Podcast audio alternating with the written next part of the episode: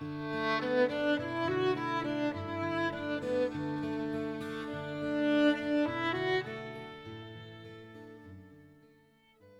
上好，欢迎收听三六五读书，我是云公子。今天来和您分享的是丰子恺的《梦痕》，一起来听吧。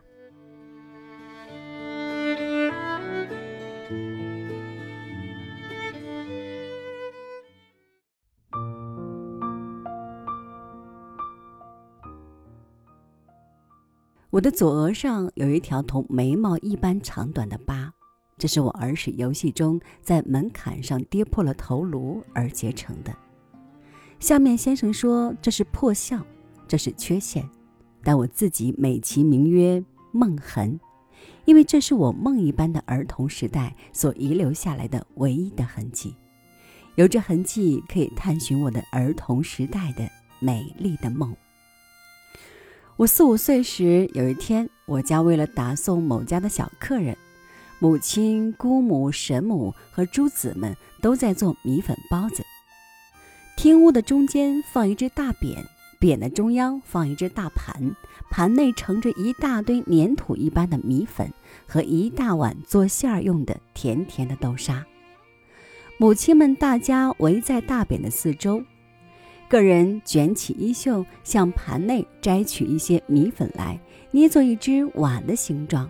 夹取一块豆沙来藏在这碗内，然后把碗口收拢起来，做成一个圆子，再用手法把圆子捏成三角形，捏出三条绞丝花纹的脊梁来，最后在脊梁凑合的中心点上打一个红色的寿字印子，包子便做成，一圈一圈的陈列在大匾内，样子很是好看。大家一边做一边兴高采烈地说笑，有时说谁的做的太小，谁的做的太大；有时声称姑母做的太玲珑，有时笑指母亲做的像个饼。笑语之声充满一堂。这是年中难得的全家欢笑的日子，而在我做孩子们的，在这种日子更有无上的欢乐。在准备包子时，我得先吃一碗甜甜的豆沙。做的时候，我只要造闹一下子，母亲们会另做一只小包子来给我当场就吃。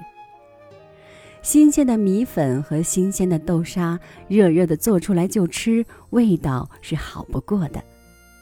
我往往吃一只不够，再造闹一下子就得吃第二只。倘然吃第二只还不够。我可嚷着要替他们打寿字印子，这印子是不容易打的，沾的水太多了，打出来一塌糊涂，看不出寿字；沾的水太少了，打出来又不清楚。况且位置要摆得正，歪了就难看，打坏了又不能楷抹涂改。所以我要嚷着打印子，是母亲们所最害怕的事。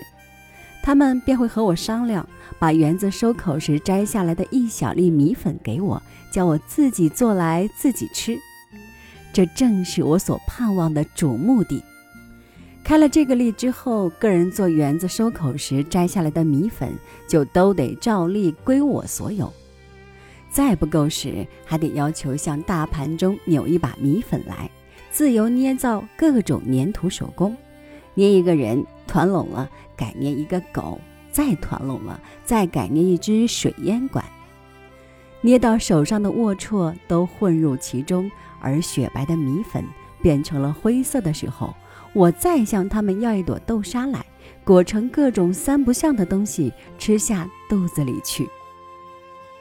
这一天，因为我造闹的特别厉害些，姑母做了两只小巧玲珑的包子给我吃。